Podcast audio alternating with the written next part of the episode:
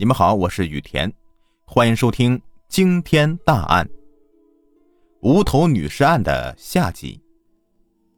由于沙市方面的线索已经中断，刑侦科副科长杨忠银和刚从四川调查归来的侦查员廖泽平一到啊，又匆匆赶到当阳。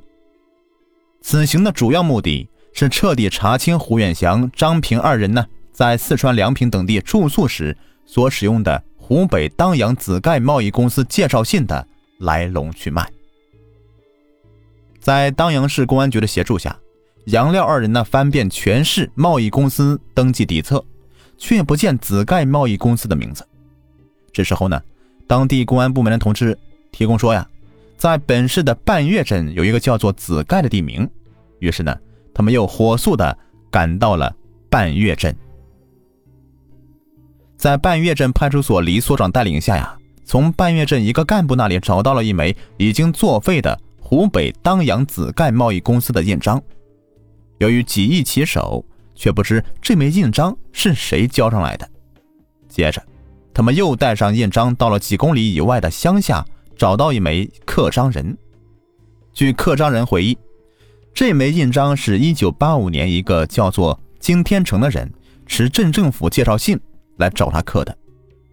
按照刻章人的指点，杨廖二人呢找到了时年二十六岁，在当阳市玉泉镇东风饭店旁边开的个体餐馆的金天成。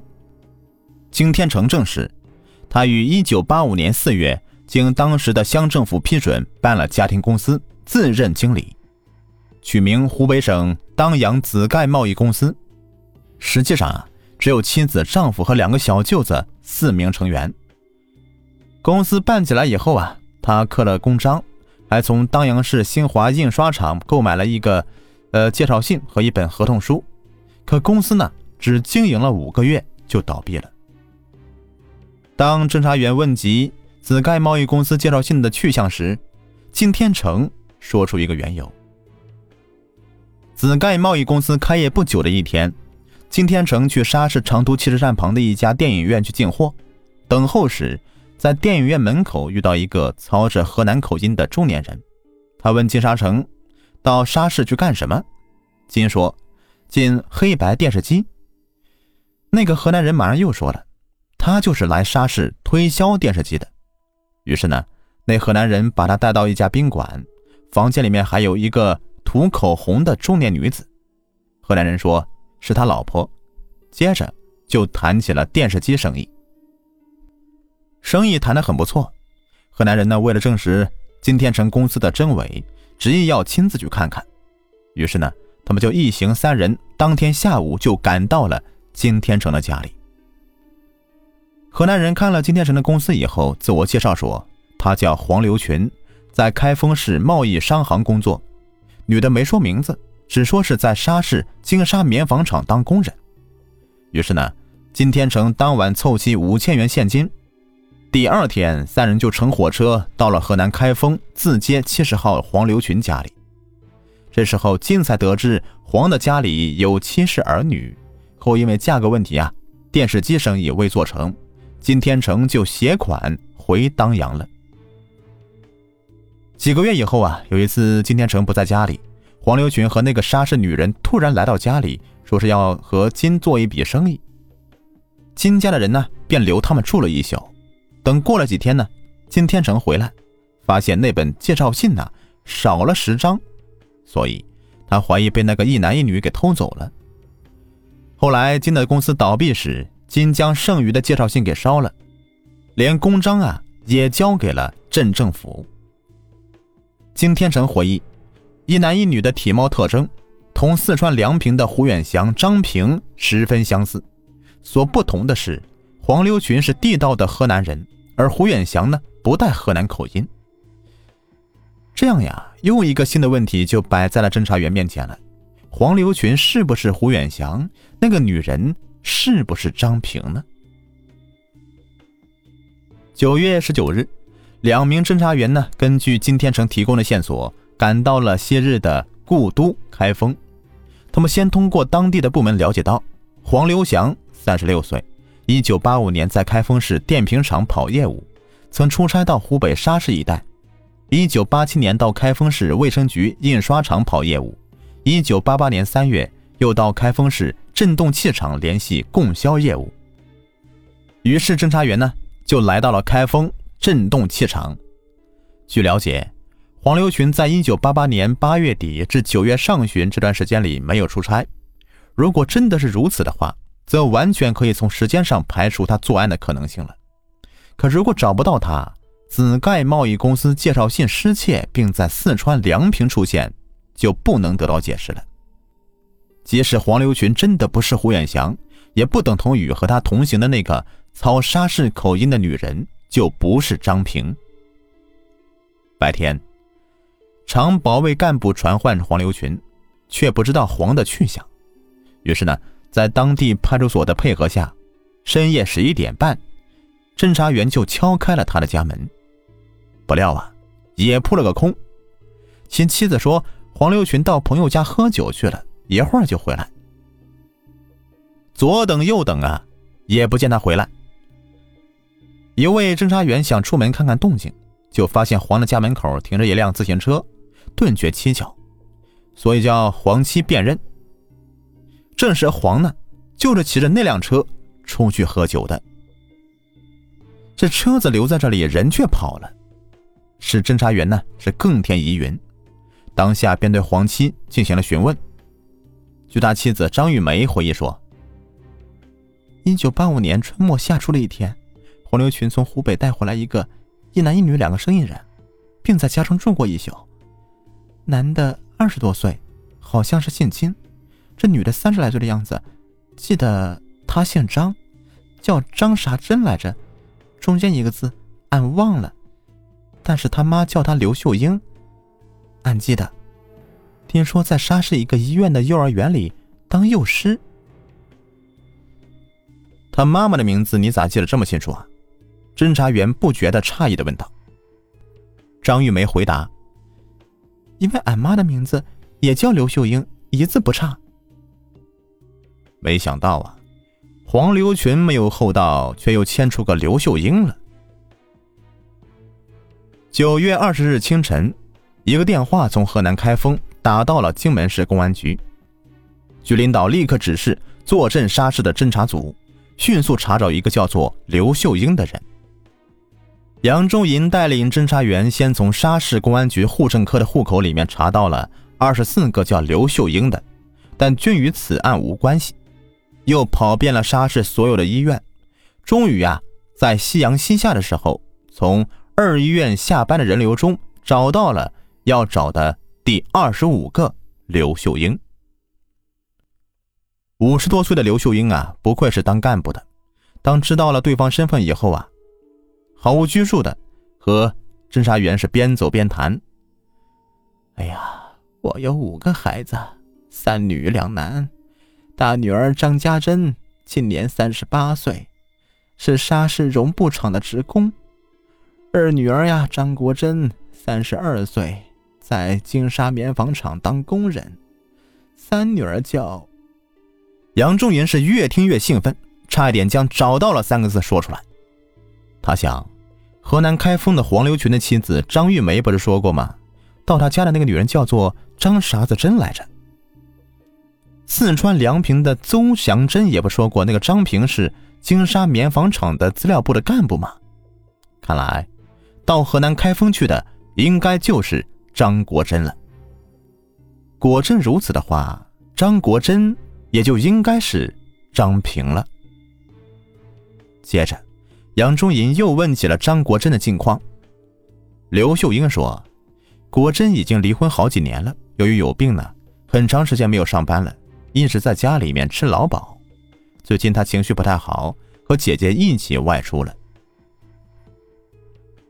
经调查，张国珍的确是如母亲所说那样，已于九月七八号外出，有作案时间。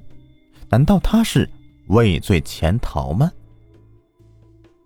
于是，侦查员们又带上张国珍的照片，再次的上河南下四川，请黄流群的妻子张玉梅和死者雷发玉的丈夫邹祥珍等人辨认。结果呀，又令侦查员们。大失所望，张国珍不是张玉梅见过的那个叫做张啥珍的女人，也不是邹祥珍见过的那个叫张平的女人。刚刚发现的线索，顷刻之间就被切断了，无疑是给侦查员们浇了一瓶冷水啊！是他们是从一时的冲动中冷静下来，继续去寻找新的线索。尽管张国珍可能的确是没有去过四川当阳开封，但是他的作案嫌疑并不能完全排除。那么，谁又是真正的张平呢？侦查员们很快就想到了张国珍的姐姐张家珍。据沙市绒布厂的保卫干部反映。张家珍在厂里表现不好，爱打扮，近年来长期的请病假，有班不上。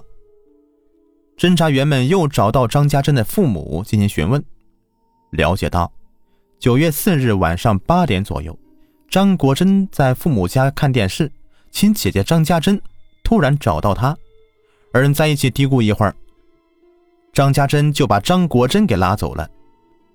张家珍在沙市电冰箱厂里工作的弟弟也反映，1986年夏天，他在沙市新桥一带看到姐姐与一个男的在一起，说是做一笔玛瑙生意。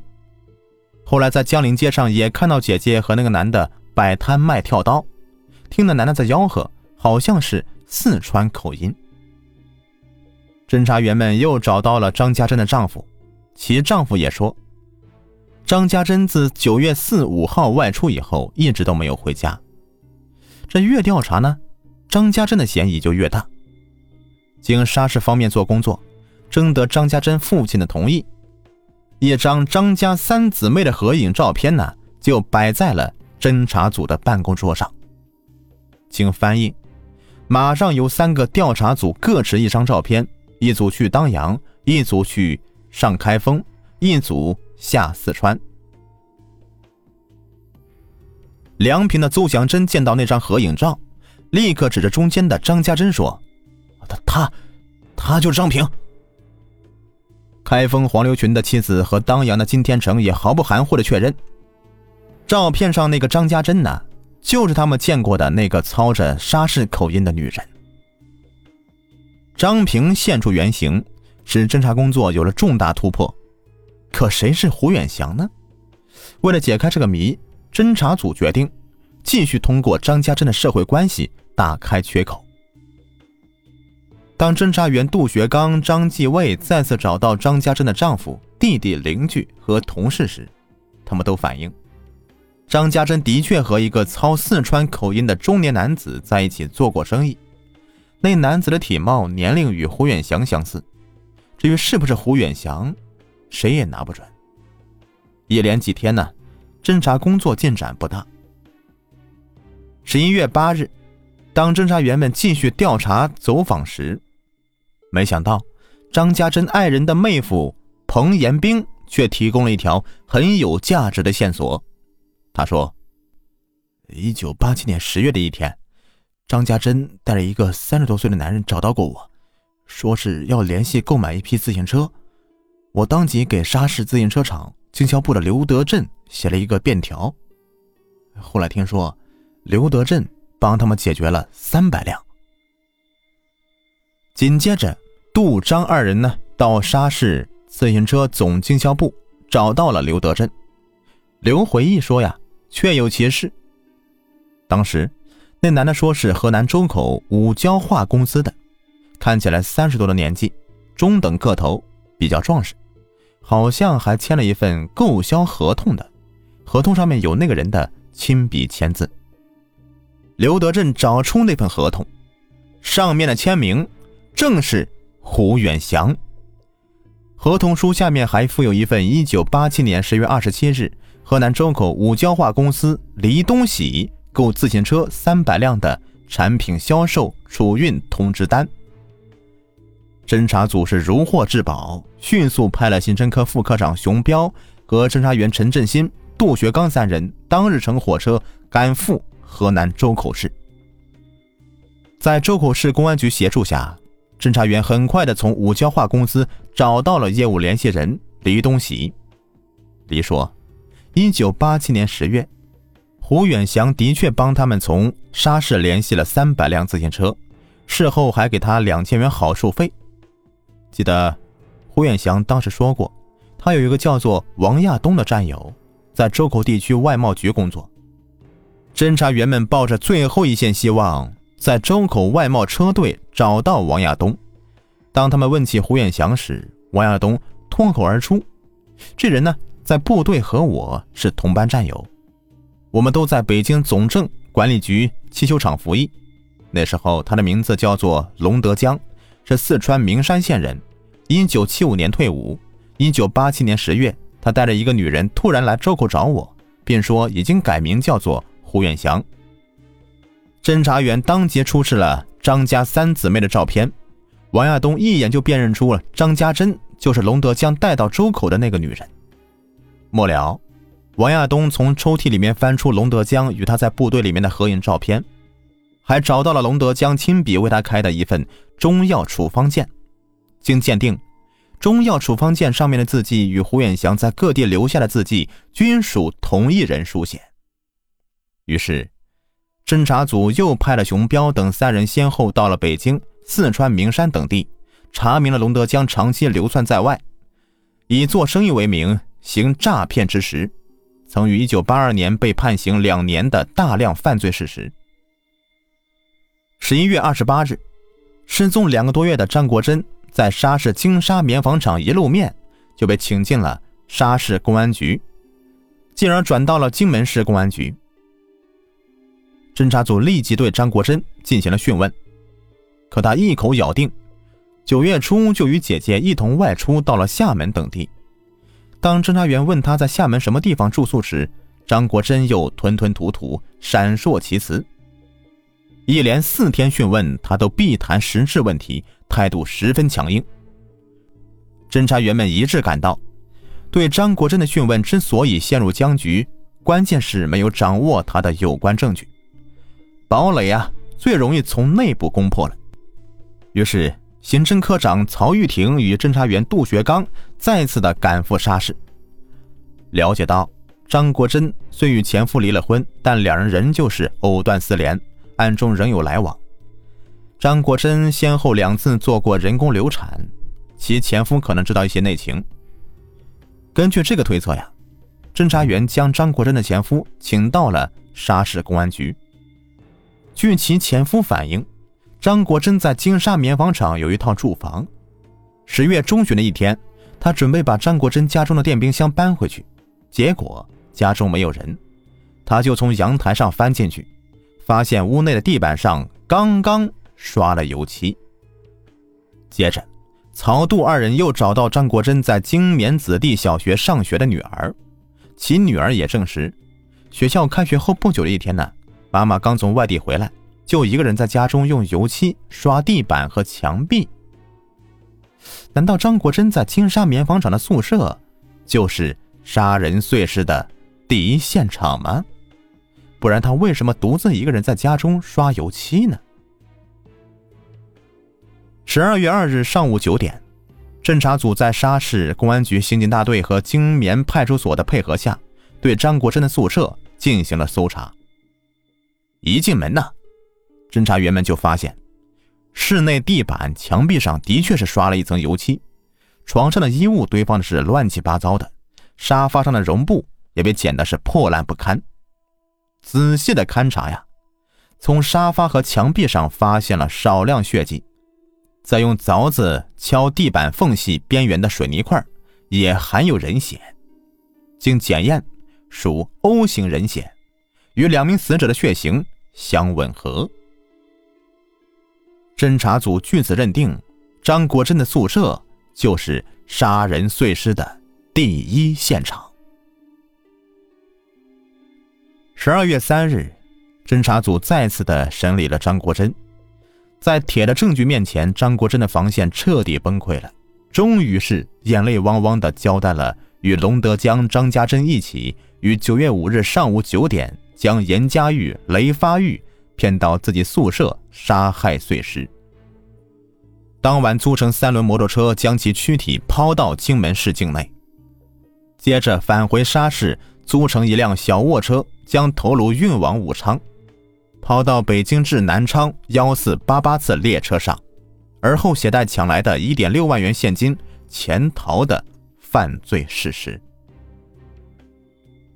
一九八八年十二月十七日，一张附有龙德江、张家珍照片的通缉令从公安部飞往全国各地的公安机关，一场追捕特大杀人碎尸案，案犯龙德江。张家珍的战斗开始打响，侦查员们又吩咐各地对龙德江、张家珍可能藏身的一切住所进行了严密的布控。花开花落，冬去春来，时间到了一九九零年二月九日，逃匿达到十七个月之久的张家珍，在其父母的带领下，突然来到沙市江北农场八芒派出所投案。荆门市公安局接到电话后，连夜将其提回审讯。张家珍在交代了杀人碎尸的全过程以后说：“我和龙德江二人于一九八九年初逃到了贵阳市平坝一带的煤矿做临时工。这次回沙市，主要是想看看自己的孩子。临行前，龙德江嘱咐我说，务必在十五天内返回煤矿，逾期不归，他就要离开那个地方。”二月十二日下午五点，杨忠银、梁九成、刘德全、周丽，经过一个昼夜的奔波，赶到了贵州省公安厅。刑侦处的陈振强科长自告奋勇，带领侦查员们连夜对平坝一带的大小煤矿逐一检查，直到次日清晨，终于在花溪区马陵乡野鸡岩煤矿附近的一间窝棚里。将熟睡中的龙德江一举擒获，当即从床沿下、枕头下面搜出斧头、菜刀各一把。面对突如其来的侦查员们，惊魂未定的龙德江呐，耷拉着脑袋唉声叹道：“我已经收拾好了东西，正准备今天离开这里，没想到你们来的这么快。”一九八九年三月，龙德江被武汉中级人民法院判处死刑。好了，这个案子就说完了，感谢你们的收听。